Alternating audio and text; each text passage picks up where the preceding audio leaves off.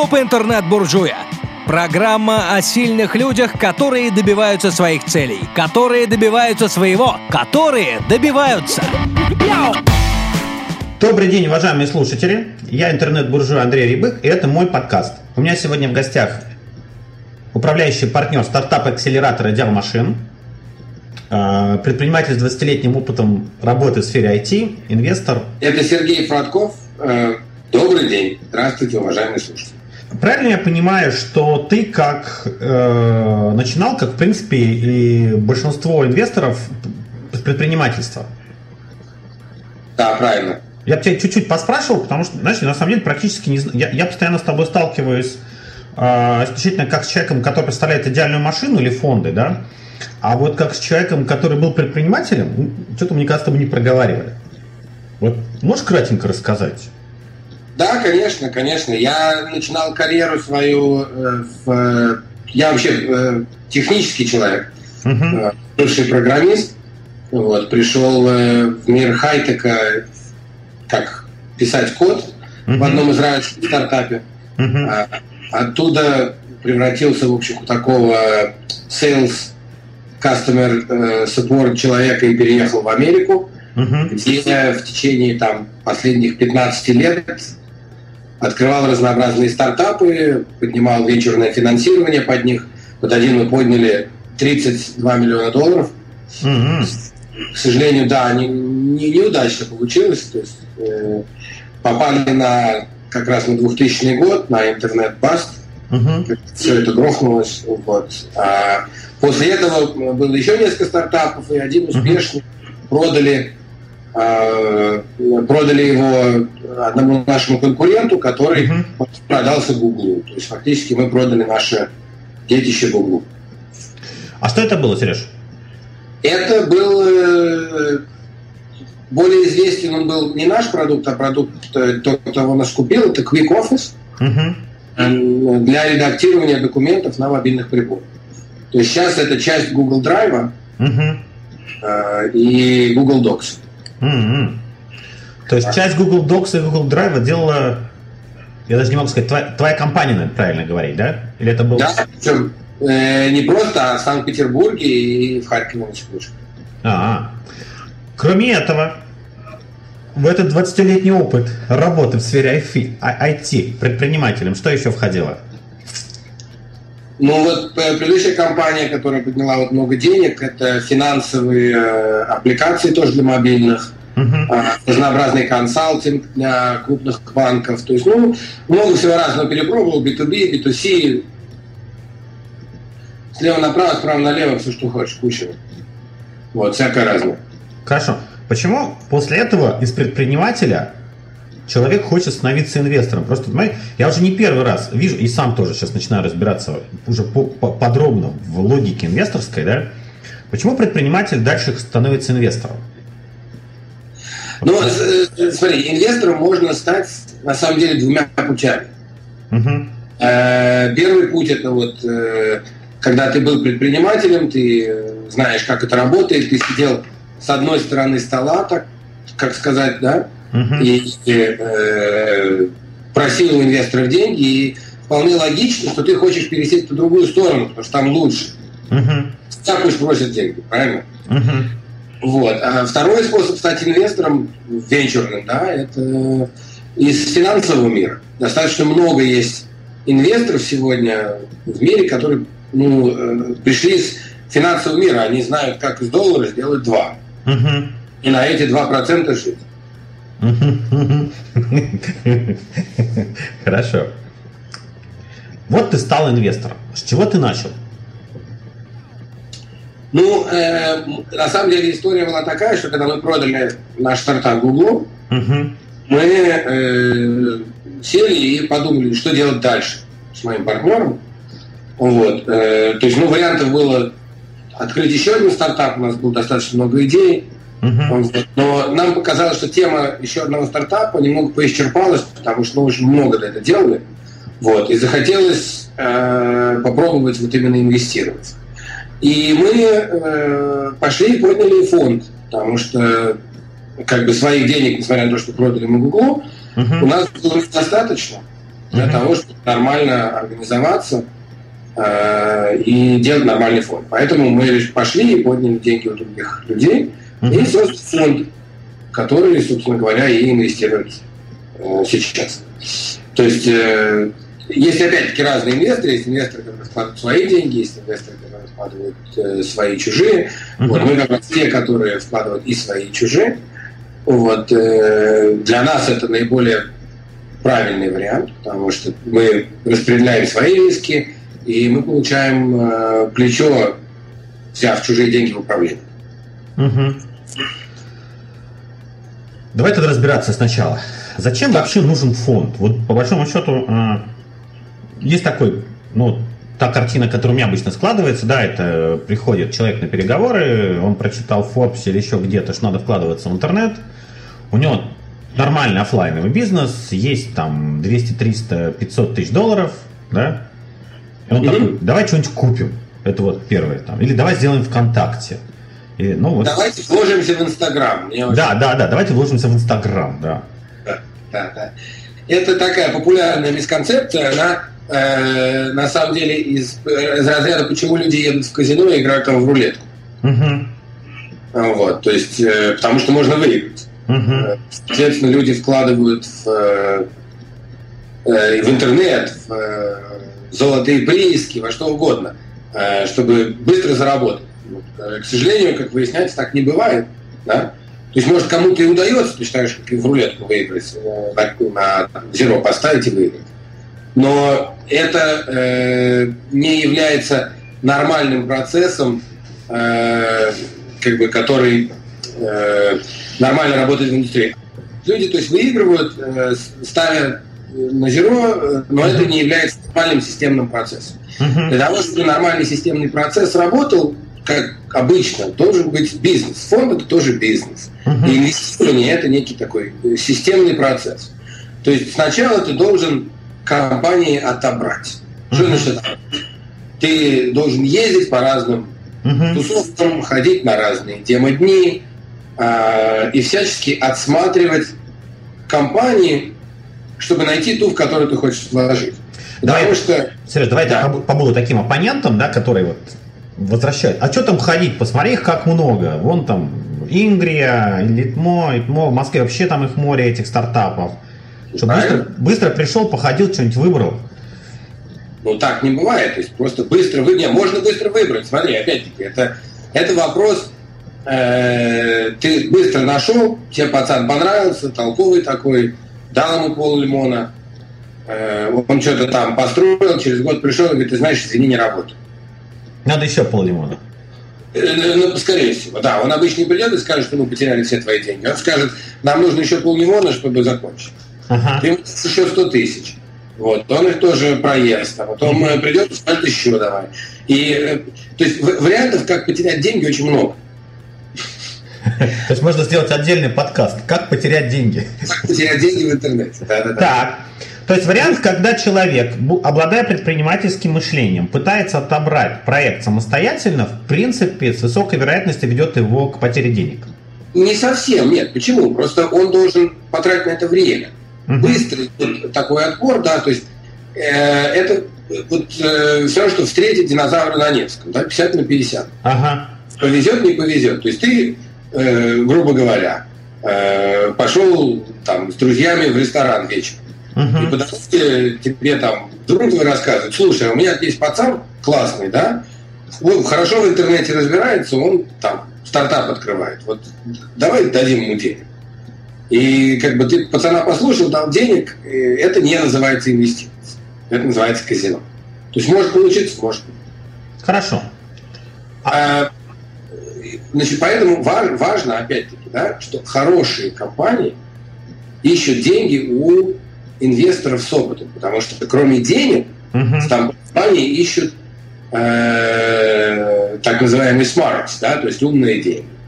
Э, они ищут связи, они ищут э, деньги, которые потом они смогут поднять да, в следующем раунде. То есть надо понимать, что там, полмиллиона на изготовление продукта – это не все, что нужно стартапу. Угу. Ему гораздо больше, чем это. Может быть, еще 2 миллиона через год, когда у них все пойдет хорошо. А у тебя деньги кончились, и где им искать следующие. Поэтому стартапы, в особенности хорошие, и стартаперы с опытом, ищут инвесторов, не которые только что продали ларек или бизнес-центр, а которые э, занимаются этим профессионально. То есть это взаимно, понимаешь, да? Я еще знаю проблему, когда э, деньги дает э, не профессиональный инвестор и не фонд, а предприниматель, он э, мыслит контролем над проектом, он пытается получить быстрый доход и быстрый cash flow. Ну, это, это, это вообще можно оставить, потому что это структурирование сделки, действительно, это можно отдельный подкаст, как неправильно структурировать сделку. Ага. А, это на самом деле следствие того, то есть человек, если вот он шел, встретил какого-то пацана, который хорошо понимает в интернете, дал ему миллиона, то понятно, что он себя чувствует к этому пацану э, как бы как ну не отец, но Бог. Ему все объяснит, понимаешь? Поэтому э, как бы то есть важная важная вещь, которую нужно всем понимать, это то, что отбор компаний – это серьезная системная работа. Значит, первое а, – это э, отбор компаний. Дальше. Значит, да. После того, как ты встретил эти компании, их надо проанализировать и выбрать наилучшие к инвестиции. Угу. Это э, серьезный анализ, да, то есть ты угу. должен идти смотреть рынок, ты должен смотреть э, этих самых конкурентов, угу. ты должен смотреть тренды, ты должен в этом понимать, там, я не знаю, Э, вот спроси меня сегодня, э, давай вложимся там в какое-нибудь лекарство. Угу. Я тебе сразу скажу, я ничего не знаю про лекарства. Серега, а если вложиться в лекарство от, от этого, от эбола? Нет, не вложился бы. Потому что я ничего не понимаю в лекарстве, я не знаю, хорошее оно, плохое или сколько уже лекарств есть, угу. какой там объем рынка этого, понимаешь? Угу. То, есть, то есть, скорее всего, нет. Да? Ты, э, потому что я в этом ничего не понимаю. Вкладывать может только в те вещи, которые ты э, понимаешь. Uh-huh. А, понимать все нельзя, поэтому ты должен, как инвестор, иметь неких э, аналитиков в штате. Да, аналитики это стоит денег. То есть, да, то есть это тоже как бы часть некой системы, значит, которая тебе нужна. Значит, дальше идет сопровождение сделки, то есть тебе нужно закрыть ее, правильно структурировать, и э, после того, как сделка закрылась, угу. ты должен с компанией работать. Потому что если ты вкладываешь на ранних стадиях компанию, скорее всего, это достаточно сырой э, бизнес. И тебе нужно помогать. То есть ты, если предприниматель, ты понимаешь, как бизнес крутится, как колесики вертятся, как что за что цепляется. Ты обязан помогать э, стартапу. Это тоже работа. Я буду все время поворачивать э, со стороны инвестора, да, потому что со стороны а, стартапов достаточно много информации существует, да, а мне вот интересна именно информация со стороны инвестора, особенно инвестора, который на рынок входит, но его не очень понимает. Да, давай. Вот он входит, ему же, у него же выбор самому вкладываться и идти в фонд. Фонд для него непонятен. Вот первое, я понимаю, фонд берет на себя отбор, фонд берет на себя анализ, фонд берет на себя закрытие сделки. Можешь здесь чуть поподробнее рассказать? Да, конечно. Э, то есть во, во многих ситуациях, то есть сделка это due diligence. Угу. То есть ты должен проверить, все ли так, как говорит предприниматель, нет ли у него каких-то судов, что-то угу. еще. Вот, то есть э, там у нас случилось, мы вкладываем в компанию, выяснилось, что в Америке, выяснилось, что против них заведено там э, ну, не дело, но, в общем, там у них есть диспют с, э, со страховой компанией, которая там на них подает в суд. Да? То есть, э, такие вещи э, надо выяснять. Uh-huh. А, то есть это называется due diligence, и для этого требуются ресурсы и понимание, да, понимание uh-huh. того, как это должно работать, что нужно делать, куда смотреть. То есть это достаточно серьезный такой э, инфраструктурный элемент. Потому что платить адвокатам внешне за due diligence это серьезная стоимость. Угу. Значит, дальше это работа со стартапами. Ну, работа со стартапами включает в себя фактически ну, поддержка. Э, э, ну, мы работаем со стартапами, которые мы вложились, на еженедельной основе. Угу. То есть мы раз в неделю встречаемся, э, смотрим, что у них происходит, фактически обсуждаем э, следующие шаги, да. Uh-huh. Раз в месяц у нас такой сайт директоров расширенный, с другими инвесторами, более формальный, где мы рассматриваем результаты месяца. То есть мы постоянно их пропагандируем в нашем кругу, то есть, то есть там знакомые, связи, э, поскольку мы вовлечены все время, угу. мы знаем, что у них происходит. То есть, ну, угу. это необходимо стартапу на ранний Они это ищут, когда ищут у тебя деньги. Поэтому если ты просто деньги, то э, то есть если к одному и тому же стартапу, хорошему, толковому, uh-huh у которого просто деньги, и приду я с умными деньгами, стартап, скорее всего, возьмет деньги. Давай, я резюмирую. Значит, фонд берет на себя отбор, анализ, закрытие сделки, проверку стартапа. И дальше самое, наверное, сложное – это работа с самим стартапом. Это... Ты я могу слово трекинг здесь использовать? Ну, да, наверное, слово трекинг пропагандировано фри, но, э, скажем, нет, трекинг скорее это внешне. Угу. Мы, на самом деле, в этой ситуации не внешний игрок. Угу. Это большая разница, да, то есть угу. э, мы часть команды, по факту. Угу. Это менторинг, это коучинг, это консультация, это вот что на себя берет фонд по да. стартапам, в которые вложить. То есть вот это все, да? Да. И, То есть и... стартап приходит и говорит, ребят, вот у нас есть вопрос, а можно нам там, вот, э, как вы думаете насчет вот этого рынка, или как вы думаете насчет вот этой фичи, или как вы думаете насчет что-то еще? Угу. Как твоя роль называется в фонде? Это управляющий партнер, да? Управляющий партнер, да. По факту я управляю деньгами фонда. То есть управляющие партнеры ведут плотную работу с теми проектами, в которые вложились? Да. Хорошо. Какие-то еще плюсы для инвесторов в фонде? Отбор, анализ, сделки, работа со стартапом. И выход, и выход. И выход. Да. А почему он сам не выйдет красиво? Ну, потому что он никогда этого не делал. А в чем там подводные камни? Ну, э, смотри, э, выход для того, чтобы компании продаться, угу. ее кто-то должен захотеть купить. Угу. Согласен? Правильно. Ты же не можешь, э, грубо говоря, выставить э, компанию свою на eBay. Uh-huh. Или, или выставить там знак на своем сайте, что типа компания продается. Uh-huh. Да? Вряд ли кто-нибудь купит. Uh-huh. Это не, опять-таки, это не бизнес-центр, который можно продать через агентов, а это технологическая компания. То есть она должна кому-то быть нужна. Для того, чтобы она кому-то была нужна, для нее, про нее кто-то узнать. Uh-huh. Это значит, что кто-то должен, допустим, я должен прийти в Яндекс и сказать там, Аркаша, у нас тут классная компания есть. Uh-huh. Тебе будет очень хорошо. То есть, если я могу так сделать, шансы мне продать мою компанию гораздо выше чем у того, кто не может сделать, а должен там сказать, ну пойди в Яндекс, парень, позвони им, там вот номер на сайте у них есть. Понимаешь? То есть э, связи инвестора при выходе определяющие. Вот здесь получается, что, э, знаешь, такая, я, я вижу, вот если переводить в офлайн, да, э, это как сопоставить розницу и опыт. Э, ну, наверное. То есть есть люди, которые постоянно... Не опыт, а большая сеть. Вот, да, наверное, вот так. То есть есть люди, которые нарабатывают имя, именно то, что бренд, именно с тем, что они занимаются определенной деятельностью. Им продавать будет легче, чем человек, который там в один проект вложился. Э, однозначно. А кто, ну, даже, смотри, это, не только по мере своей работы, да, я постоянно общаюсь с разнообразными инвесторами, э, стратегами и другими игроками в этом бизнесе. А, понятно, что мне проще да, среди этой толпы людей найти правильный контакт. Это первая uh-huh.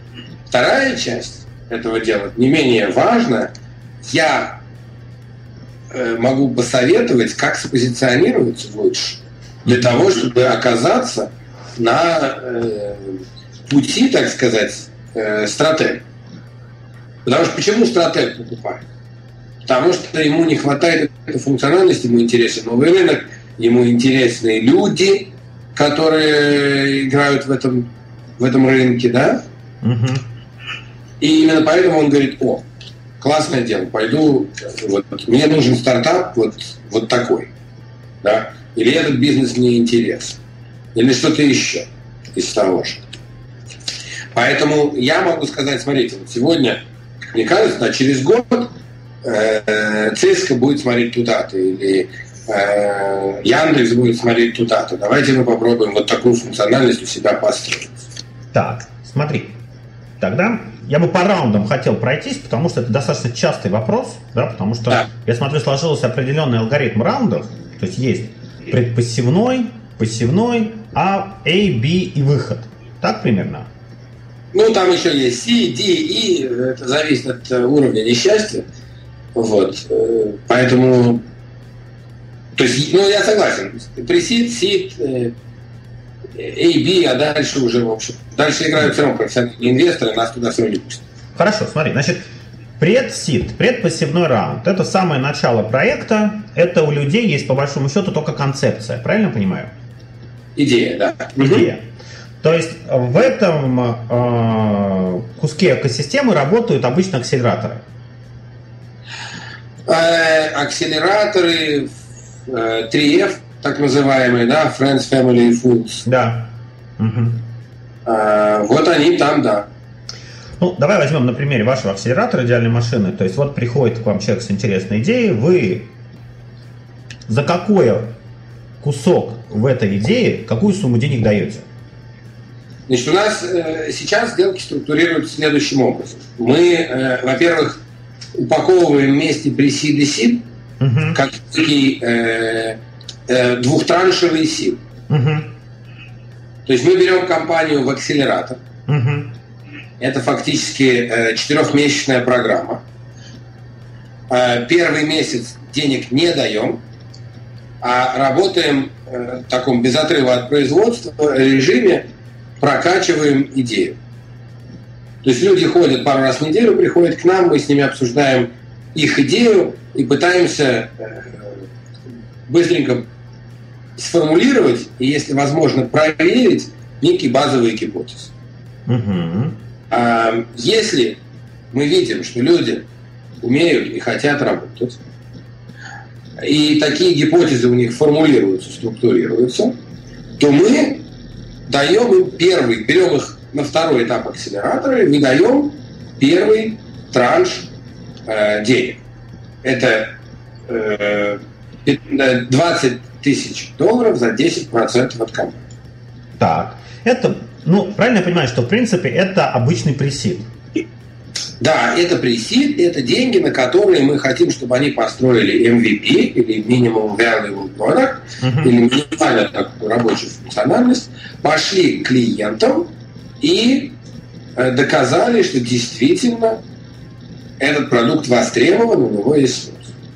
Давай я повторюсь, 10-15% компании э, и 15-20 тысяч долларов. Э, ну да, примерно так. На месяц-два. Это нет, на три месяца. На три месяца, к концу трех месяцев должен быть работающий какой-то прототип. Э, нет, не просто работающий прототип, а уже какие-то базовые продажи. Хорошо.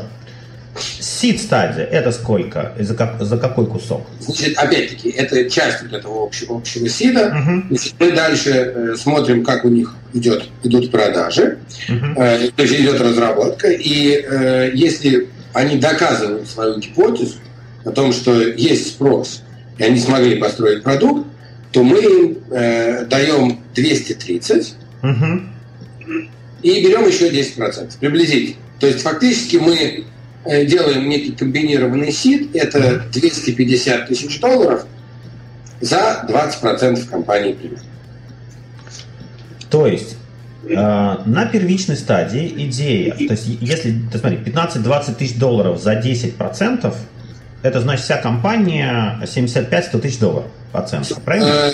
120 э, тысяч постмани, да. А на раунде SID уже когда проекту дается 200-250 тысяч долларов за 10%, да. вся компания, получается, уже имеет оценку 2-2,5 миллиона. Да. У вас получается 250 э, за 20%, правильно я понимаю? Ну, в общей сложности 250 на 20 процентов, да. То есть у вас как бы э, здесь получается оценка компании миллион? Э, ну, да, опять-таки, поскольку это траншами, угу. Нету э, сразу оценки в миллион. Угу. Э, просто почему мы делаем это так совместно? Потому что мы поняли, что э, в будущем, угу. если компания поднимает 20, все делает, а дальше начинает искать еще 230, да, или угу. там сколько угу. то она очень часто загибается, потому что у нее не успевает, у нее нет ранвея, да, нету угу. времени найти эти деньги. Угу. А надо платить зарплаты, надо делать все, и компания, в общем, попадает в такую некую вибрацию и складывается. Хорошо, с раундом пассивными мне понятно. Раунд A. Да. Примерно когда, за сколько, сколько денег? Раунд A э, это от миллион два угу. денег. Э, оценка компании э, порядка пяти. Угу. То, есть, то есть еще за 25, примерно 20-25% отдается. Угу. И деньги эти идут на построение, собственно говоря, коммерческого запуска. То есть mm сильные деньги построили продукт полнофункциональный, да? То есть еще раз, значит, при сид э, сформулировали идею, mm сид проверили идею, mm и построили э, значит, продукт и запустили его коммерчески. И B-раунд – это уже рост, да? масштабирование и рост. Размер B, вот если все хорошо, Слушай, очень разные бывают раунды. Бывают два, бывает пять, бывает десять. А за сколько? зависит, зависит от роста. Но это тоже очень-очень очень варьируется. Сереж, я вернусь на раундтейл. Смотри, если э, за 10-15% берется миллион, капитализация компании 5 миллионов, какие показатели должны быть у компании? Смотри, э, раунд э, все раунды до B, да, приблизительно, угу. отличаются тем, что инвестиции там не финансовые, а спекулятивные. Угу. Что значит спекулятивная инвестиция? Это значит, что у тебя нет никаких финансовых показателей, чтобы рассчитать э, стоимость компании. Угу. То есть, э, как люди покупают тот же бизнес-центр? Угу. Берется показатель доходности, показатель заполняемости, средний уровень э, ожидаемой доходности по индустрии – Угу. И высчитывается стоимость оттуда, правильно? Угу. Все просто. Угу. Компании в поздних стадиях, где риски технологически невелики, угу. Но и upside тоже невелик, оцениваются в основном по финансовой составляющей. То есть ты говоришь, смотрите, вот у меня есть бизнес, который нормально генерирует 20% в год роста. Да? Мне нужно там 5 миллионов для того, чтобы масштабироваться. Моя компания, значит, э, соответственно, стоит, там, я не знаю, 30 э, миллионов. Вот финансовый расчет. Угу. Риски, риски минимальные, мне нужно 5 и все. А у вас еще есть апсайд, что меня кто-нибудь купит, это стратегический value, и вы заработаете. То есть, чем позднее стадия, тем меньше риск и более просчитываемый э, стоимость компании в ситуации, с другой стороны, э, с ранними стадиями, у тебя нет такой, вот, такого счастья, да, что у тебя все э, понятно и посчитано. То есть риск меняется на высокую доходность? Конечно. Нет. Э, в начале, да, конечно, конечно, риск меняется на высокую доходность. И самое главное, что вначале как ты оценишь компанию на раунде там, сигнал. Угу. Ну, в общем-то, никак, это спекуляция. Вот. На раунде A ты уже более-менее можешь предположить, да, сколько компания будет стоить. То есть принят такой метод, ты берешь бизнес-план компании, считаешь э, будущие доходы ее, да, и дисконтируешь их ко времени и к риску. И тогда у тебя получается какая-то там э, некая сумма. Да? Но все равно важно отметить, что там есть э, существенный элемент спекуляции. Поэтому раунды ранние, они более-менее одинаковы. Правильно я понимаю, что, смотри, фонд вошедший на сид стадии за 20% за 200 тысяч. Да. К раунду A, когда 10% продаются за миллион, да. капитализация компании растет, да? Получается его 20% стоит 2 миллиона. Уже стоит 2 миллиона. То есть, э, да. то, есть, то есть деньги выросли в 10 раз. И, собственно, и в этом есть основной э, бизнес фонда и вот этого спекулятивного куска. Да. Но там при этом очень высокие риски, потому что выстрелит проект или не выстрелит, мы не знаем. Абсолютно. Какая средняя, средняя температура по палате для венчурного рынка по доходности? Ну, э, приблизительно, э, если считать исторические цифры, угу. венчурный вообще как класс, венчурные инвестиции дают 15-20% годовых. Но это мы говорим в валюте, правильно, не в рублях? Да, конечно. 15-20 в валюте. Знаешь, такой людей сказал, как же Инстаграм-то так прыгнул? Или Ютуб? И Твиттер? То есть, э, опять-таки, но важно понимать, да, венчурная индустрия – это не недвижка. Это совершенно другая ерунда. Э, когда говорят, что средний возврат 15-20%, это значит, что был один Google да, и миллион неудачников. Это статистика а, за, за сколько лет? Ну, за 10 приблизительно. То есть за 10 лет? Важ, важ, да, за 10 лет дается вот такой вот э, аннулизированный возврат. Хорошо, вот это уже, станов... уже, уже понятно. Идем дальше. Получается, еще одним и, судя по всему, самым главным, самой главной причиной для человека, который хочет вложиться в интернет, идти в фонд, потому что 200 тысяч, ну там даже 500 тысяч, которые у него есть, это получается два проекта на стадии A. Да, и, и это... На посевной. Два проекта да. на посевной стадии, потому что на предпосевную ему идти в высокие риски, то есть ему в любом случае он идет, скорее всего, на посевную, когда уже что-то есть. Да. И получается, он вложил в два проекта, и риски его... Космические. Космические. Просто космические. Да. Если же на эти деньги отнес фонд, а фонд входит в 10, в 15, в 20 проектов, его риски падают. Ну, как следствие, доходность у него падает, но падают и риски. Да. И падают стоимости. Опять-таки, смотри, вот представь себе, что у тебя есть э, у тебя есть не 500 тысяч, угу. миллион, а миллион. Да? Угу. Ты можешь вложить это в 4 сделки. Угу.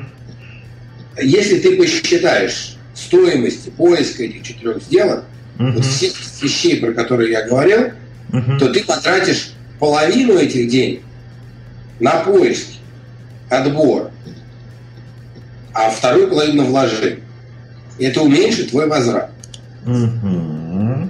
То есть косты, косты э, убивают возврат. Ага, это тоже услышал. Но это мы проговорили в самом начале. Тут я сейчас понимаю, что предпринимателю, у которого есть там полмиллиона, миллион, чем фонд лучше? Он снижает э, его риски резко. Да. Хорошо. Давай тогда, как образуется, как создается фонд? Вот я человек, который хочу проинвестироваться в фонд, у меня есть деньги. Следующий вопрос. Да. Хорошо, меня убедили, что фонд надо входить в фонд, а не лично. Да, риски снижаются. Что дальше? Фонд создается в какой стране? Ну, традиционно фонды открываются на островах. А почему? А, там нету налогообложения. Там, э, значит, э, понятное законодательство. Ну и вообще так принято. Хорошо. Хотя вот мы, например, открыли свой фонд в Делавере. А почему? А, э, причина была потому, что у нас все инвесторы, практически все были американские юрлица и частные лица, и нам никакого смысла не было бы этого, делать это на островах. А с налогообложением что в Америке? Ну, если ты американское юрлицо, то тебя налогообложат э, неважно, в какой фонд ты вложился. То есть на островах делают для того, чтобы люди с разных юрисдикций могли спокойно это делать. То есть большие фонды, допустим, американские даже, чтобы привлечь иностранных вкладчиков, делают фонд свой э, на островах, а свои деньги заводят через так называемый фидер-фонд в Америке. Ладно, налогообложение фондов это не сегодня? Вот, да. хорошо. Значит, значит мне, мне, первое, что ты мне вернул, что фонд будет, скорее всего, либо, на, либо на, на островах, либо в Америке. Да. Дальше. Что дальше-то? Вот у меня есть деньги, Кстати, я хочу вложиться. Люксембург очень любит э, звать к себе. То есть, э, я не знаю, есть большие private equity, они структурируются в Люксембурге. Но маленькие фонды обычно все-таки острова являются. Ну хорошо, это детали. Мы, то есть мне понятно, что это фонд, который в Америке на островах, в Люксембурге. Дальше что? Вот у меня есть деньги, что дальше-то? фонда есть два типа партнеров. Управляющие партнеры – это люди, которые берут деньги в управление и занимаются, собственно говоря, вложением в компанию. Так. А, и э, limited партнеры или ограниченные партнеры, которые дают деньги и в управлении не участвуют. Э, да, почему это так? Потому что представь себе фонд там размером 25 миллионов, ага. которым там, ну, 10 вкладчиков минимум, э, и они все начинают советовать, в какую компанию вкладывать, в какую не вкладывать. если у них есть право принимать решения, то фонд загнется, потому что никогда не сможет с ними договориться. Соответственно, а, они принимаются в фонд как ограниченные партнеры, то есть limited partners, и э, их обязанность дать денег, а право получать прибыль. Угу. Они не участвуют ни в отборе команд, ни в управлении фондом, э, ничем, но имеют право на всю информацию и на получение всего, соответственно, дохода. За свою работу управляющие партнеры получают э, вознаграждение в двух видах. Угу. Во-первых, это плата за управление, обычно порядка там, 2%, 2, от полутора до двух с половиной, в зависимости от востребованности управляющего и его репутации э, и размера фонда. Значит, э, и дальше этот э, и с прибыли от 20 до 30 процентов с прибыли с фонда. То есть фактически, если фонд вложили 25 миллионов, э, инвесторы получают сначала свои 25, mm-hmm. а дальше с прибыли делятся там 30 на 70. Повторюсь, то есть в фонде два типа участников. Люди, которые принесли деньги, ну кроме как отдать свои деньги и, и затребовать полную отчетность, никаких больше прав у них нет. Да. И люди, которые управляют этими деньгами, они выбирают, отбирают проекты, берут на себя, э, собственно, ответственность за эти деньги. Они, э, собственно, представляют интересы фонда. Угу. И, в принципе, они могут быть, насколько я помню, либо на зарплате, да? Да. Полтора-два процента, правильно я сказал? Ну, это, это, это называется менеджмент фи или плата за управление да. деньгами. Либо они могут быть в доле в прибыли, которая получается нет, обычно это и то, и другое. А, и то, и другое. Хорошо. Вот если у них есть полтора-два процента, какая у них обычно доля в прибыли? Ну, это очень сложно, Андрей. Ну, это... хотя бы средняя температура по палате. Ну, я не знаю, 2,25. 2% и 25, я думаю, что это такая нормальная цифра. Вот у них полтора-два процента от фонда, это их зарплаты, правильно? Это затраты на... Это, это, не, только, это не только зарплата. Ну, это, это аренда офиса. Конечно, конечно. Поездки, аренда офиса, компьютеры. То есть вся расходка. Косты, Все. по факту, это косты. Да. А в доле в прибыли они участвуют? Конечно. Вот у них какой процент остается? Ну вот, э, еще раз. Принято от полутора до двух с половиной management fee и, и от 20 до 30 ага. carried interest или прибыль. Если же management fee нет, тогда... Если чего нету? Если нет, fit? да. Ну, тогда процент выше. Ну, и эти 20-30% они получают только после того, как инвестор получит свои прямые вложения, правильно? Да. То есть он сначала получил свои деньги, которые вложил, а прибыль, которая пошла, он уже получает 70%, а 30% делится между управляющими партнерами. Именно так. Слушай, а между управляющими партнерами она делится как? Пропорционально или э, как договорились? Как договорились, конечно. То есть обычно менеджмент-партнер, управляющий партнер, это некая структура. Угу. Ну, чтобы защитить от э, ответственности, так, ограничить ответственность, это обычно берется структура и все, некая. То есть деньги, судя по всему, дают только людям, у которых есть либо большое доверие, либо выстроенная репутация на рынке. Ну, обычно и то, и другое. А, то есть, то есть э, они, им доверяют, и у них есть репутация, что они этими деньгами умеют управлять. Конечно. На самом деле важно отметить, да, когда я давал эти цифры, они некие средние э, не только по людям, но и по времени.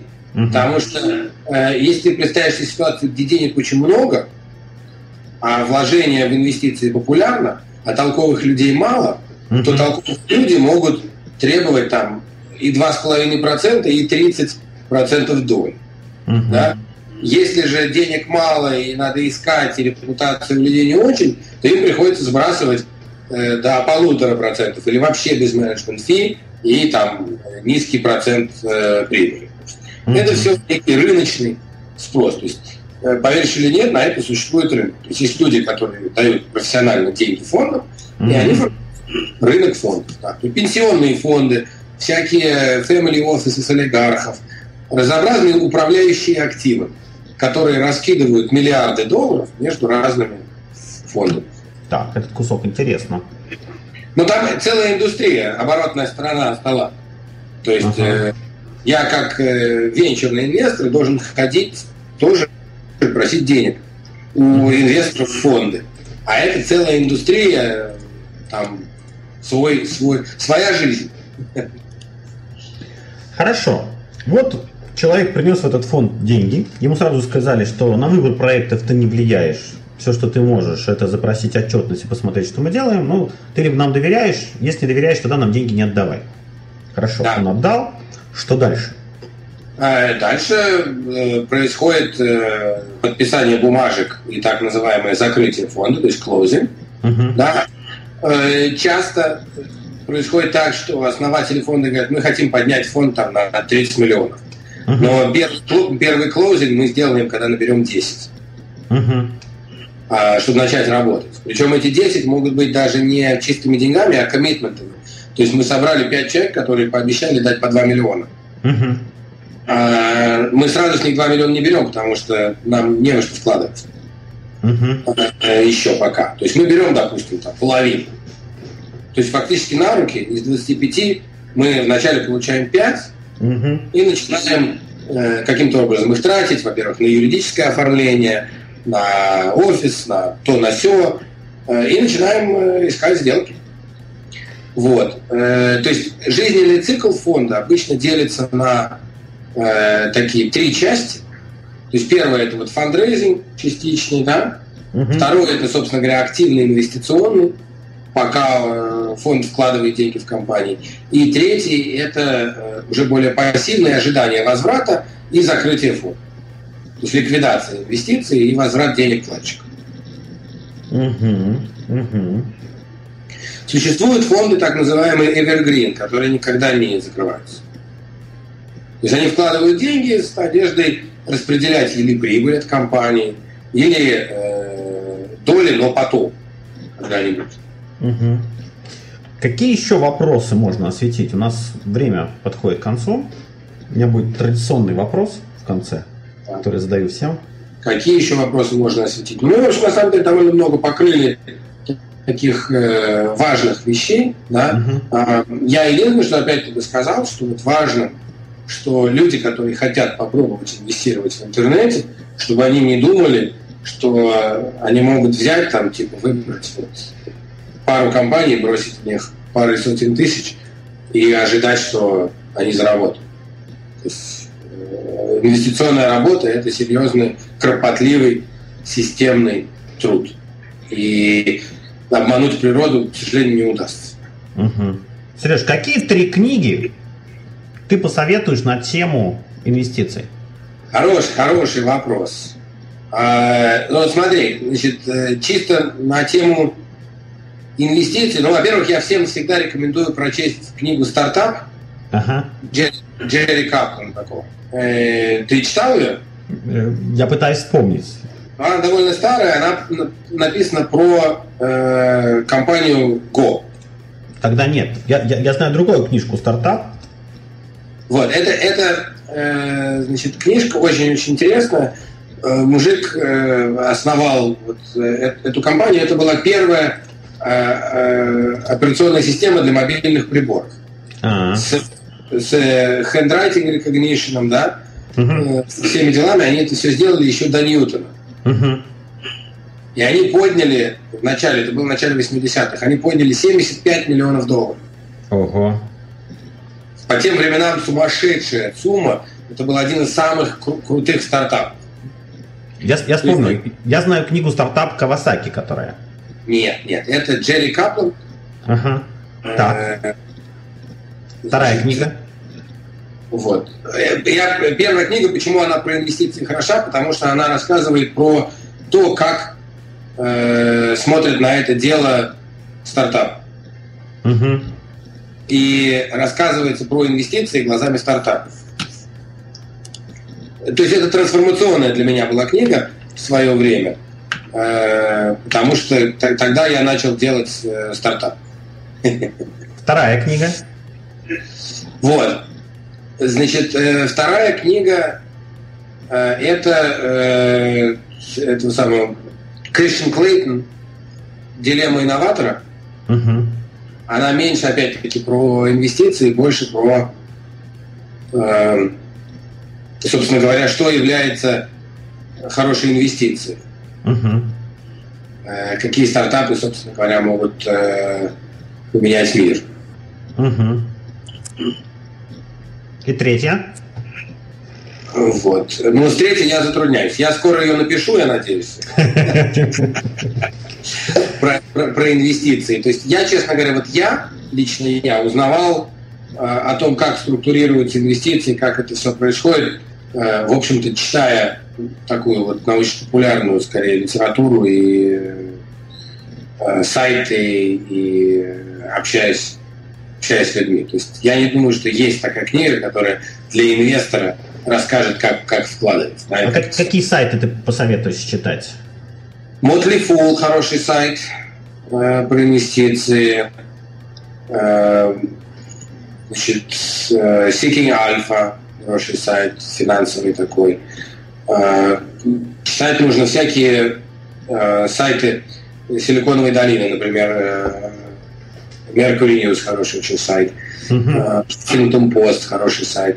Э, фирма неплохие вещи перепечатывает, да, то есть, ну вот, хотя, конечно, э, профессиональную такую лучше читать нужно на английском, в оригинале и там Business Week, Barron's, то есть вот такую литературу. Сереж, спасибо тебе за информацию. Да. До свидания, Нет. уважаемые слушатели. Скажем до свидания. До свидания. Скачать другие выпуски подкаста вы можете на podster.ru